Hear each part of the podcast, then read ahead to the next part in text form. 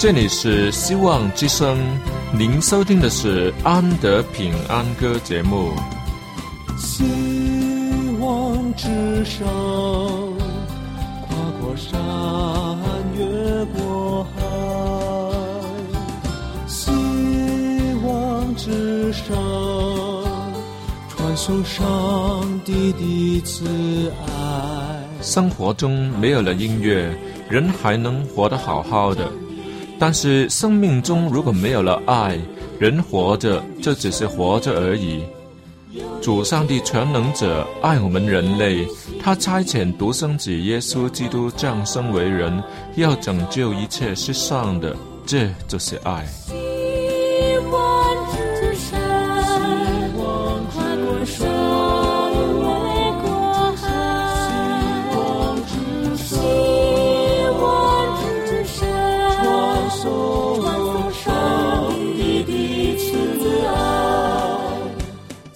之声为了听众们心灵的需要，特别安排了《安德平安歌》这个节目，借着诗歌分享以及音乐的感受，把从天而来的平安带给有需要的人家。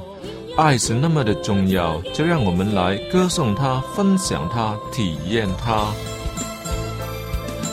来听吧，这是你一定不要错过的节目《安德平安歌》。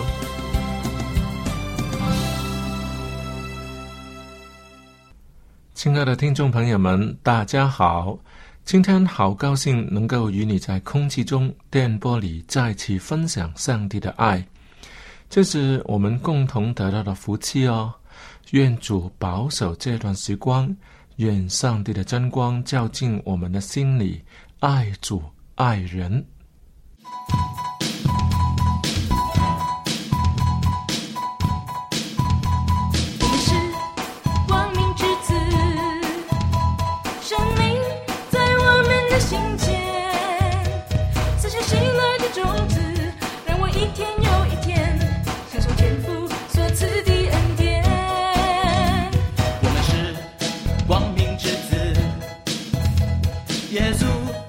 我们的心间，撒下星星的种子，让我一遍又一遍穿过黑暗的种种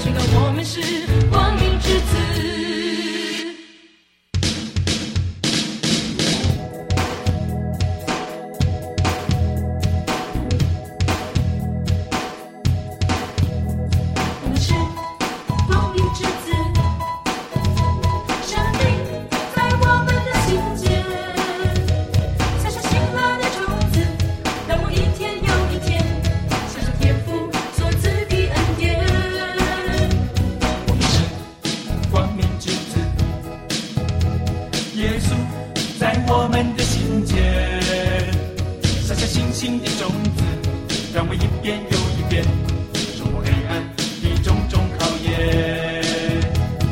阳光为我们绽放笑脸，黑暗已经离我们好远。笑声与歌声响彻天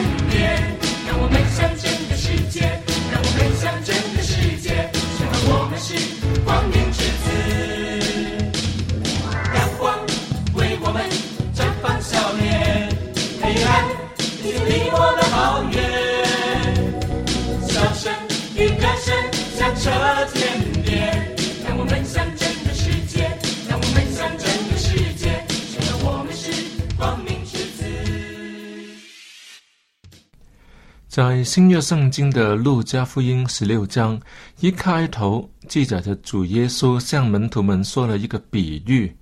这比喻的主角是一个管家。在圣经哥林多前书第四章二节特别提到对管家的要求说，是要他有忠心。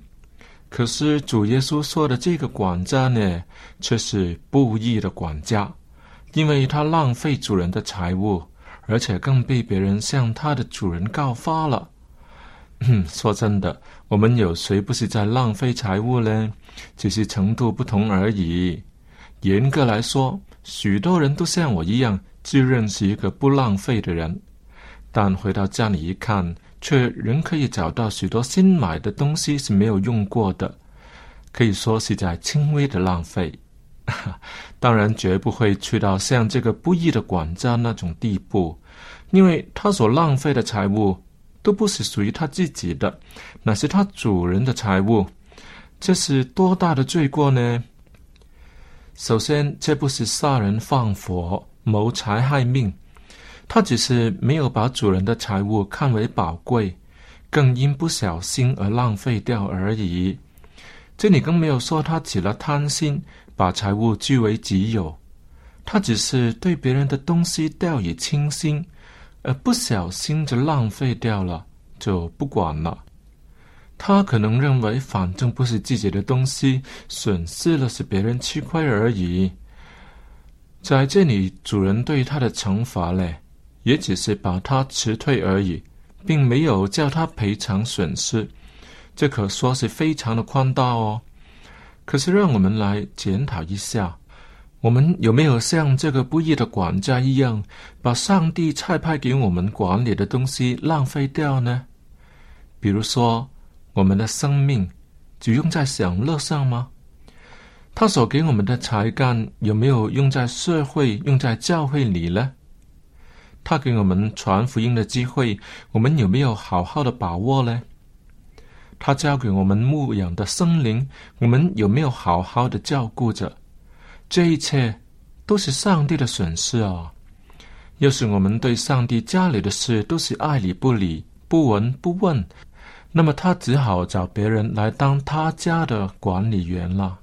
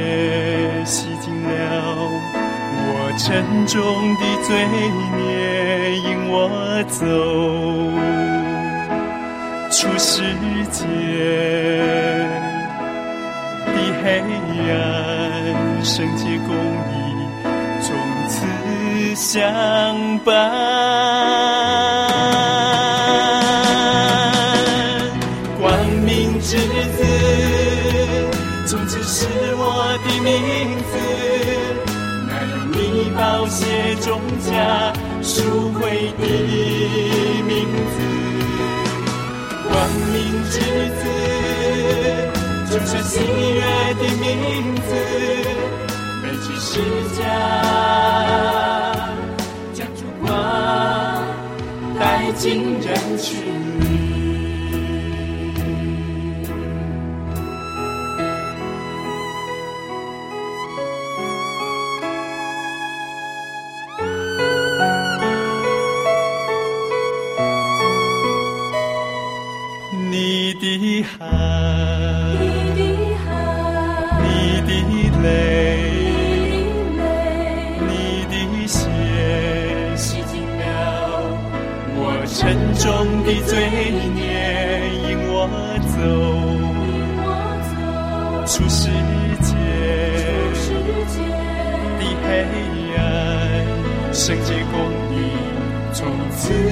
想。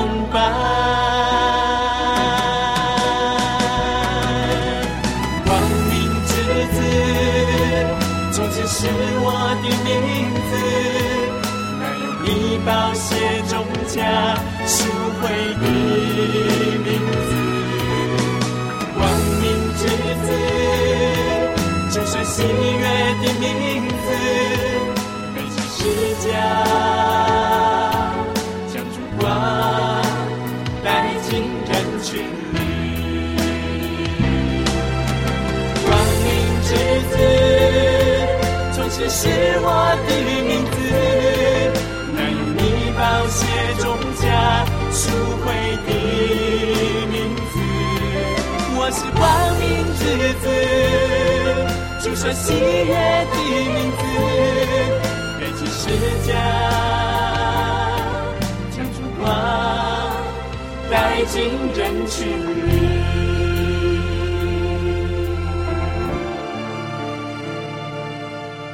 背起十架，将烛光带进人群里。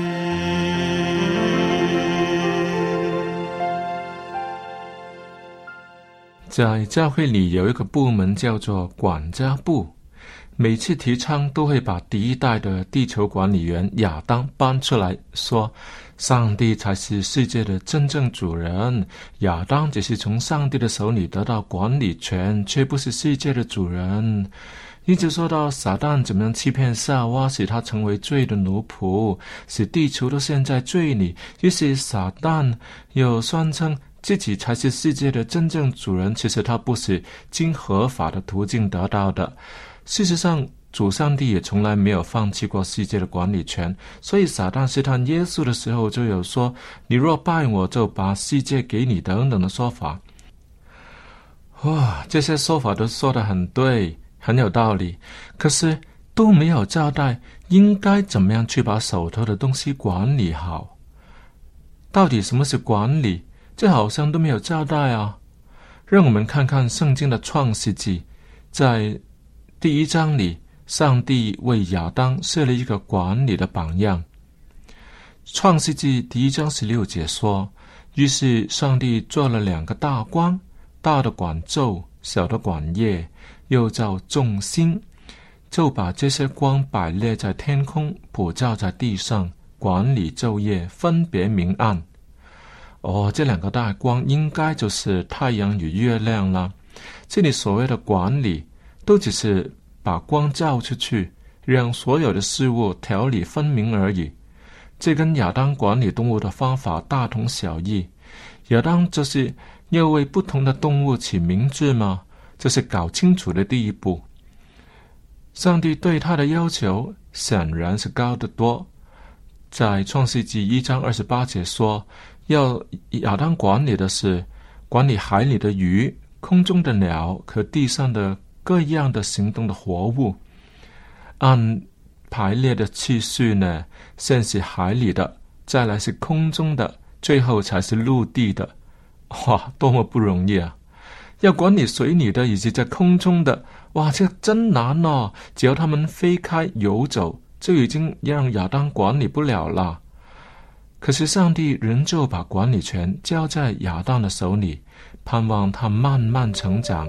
能担起重任。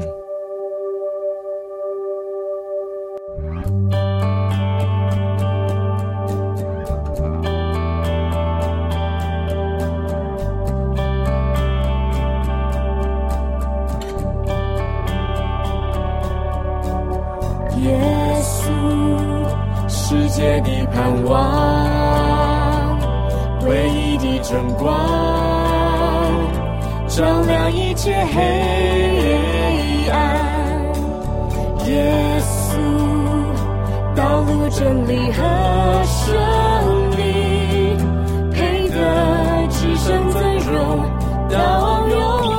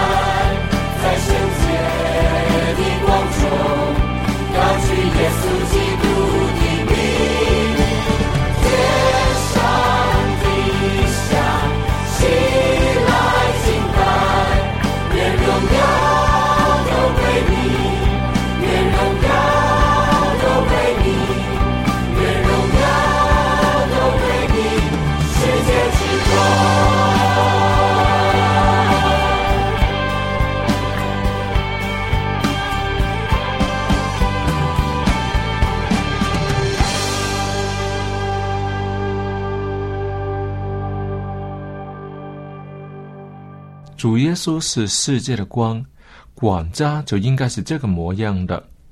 主耶稣他反照上帝的光，把真理亮光照进有需要之人的心灵深处。凡接受主耶稣这光的，就成为光明之子，归于上帝的名下。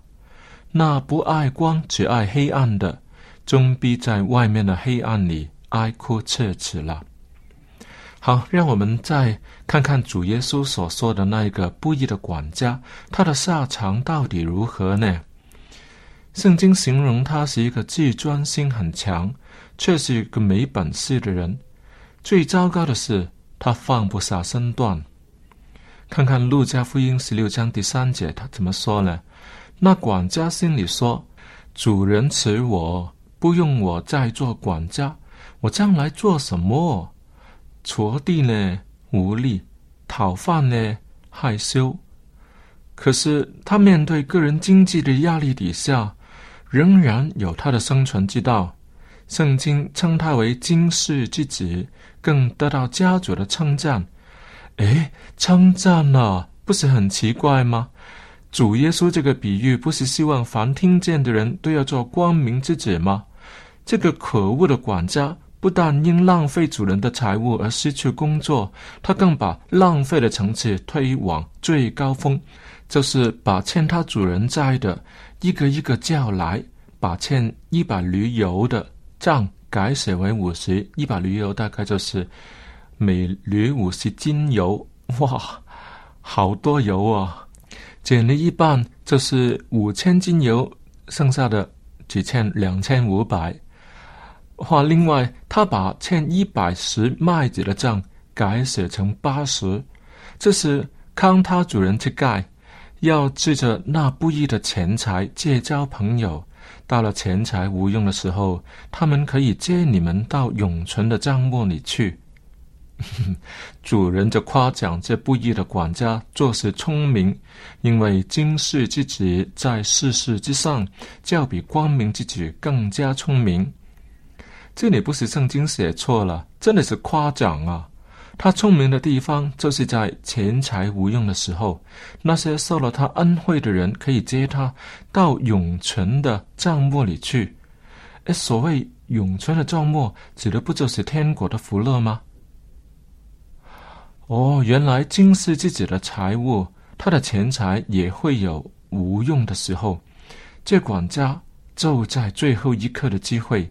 在他的身份仍然能做事情的时候，发挥惊世自己的小聪明，这是叫我们心无旁骛的去做光明之子呢，还是退而求其次，也注意点惊世自己呢？不，主耶稣是在提醒我们，连最无用的人都会在危机之中做出这样子的选择，我们可别冥顽不灵的拒绝耶稣，把拥有。永存账目的这位真正朋友失之交臂了。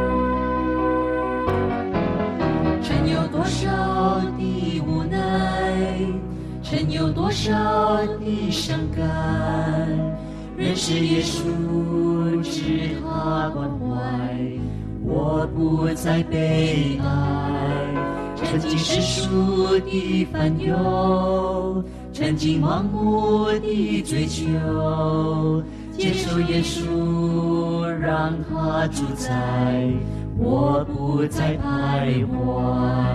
主耶稣把爱带来，我的心中充满爱。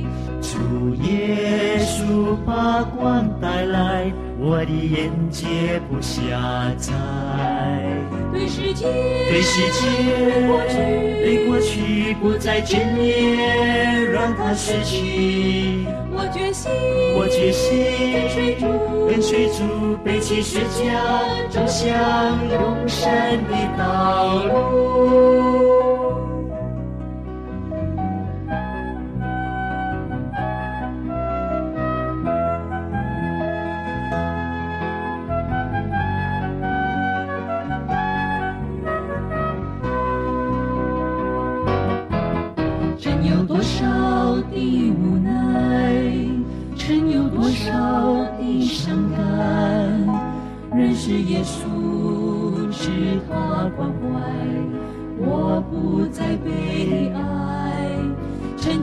经世俗的烦忧，曾经盲目的追求，接受耶稣，让他主宰。我不再徘徊，主耶稣把爱带来，我的心中充满爱。主耶稣把光带来，我的眼界不狭窄。对世界，对世界，过去，对过去不再眷恋，让它逝去。我决心，我决心跟随主。跟随主，背起十字架，走向永生的道路。让我再次告诉你，世界只是短暂的美丽，不要再眷恋，切都会过去。只要有耶稣基督，人生就会更加有意义，不会再蹉跎。爱已改变我，让我是告诉你，世界只是短暂的美丽，不要再眷恋，一切都会过去。只要有耶稣基督，人生就会更加有意义，不会再蹉跎。爱已改变，让我再去告诉你，世界只是短暂的美丽，不要再眷恋，一切都会过去。只要有耶稣基督，人生就会更加有意义，不会再蹉跎。爱已改变我，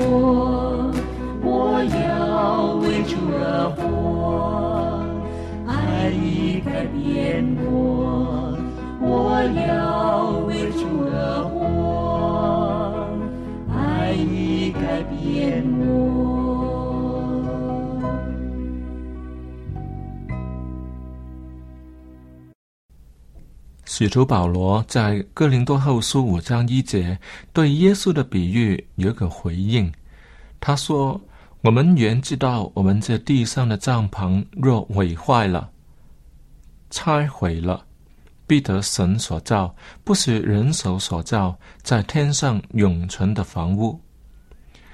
上帝希望与人保持沟通，可是人往往与上帝保持距离。若是我们够聪明，应该切实的做一个光明之子，管理好自己的家，让圣灵居在其中，就是在我们心灵的殿堂里。好了，亲爱的听众朋友，又够时间跟你说再会了。安德在这里谢谢大家的参与。如果你要说话要跟我联络，就写信给我了。电邮地址是 a n d y at v o x c 点 c n。好了，今天的节目就为你播送到这里，愿上帝赐福你，再会。他就是道路真理，他就是永恒的生命。有一天你也被吸引，仰望他，愿做他朋友。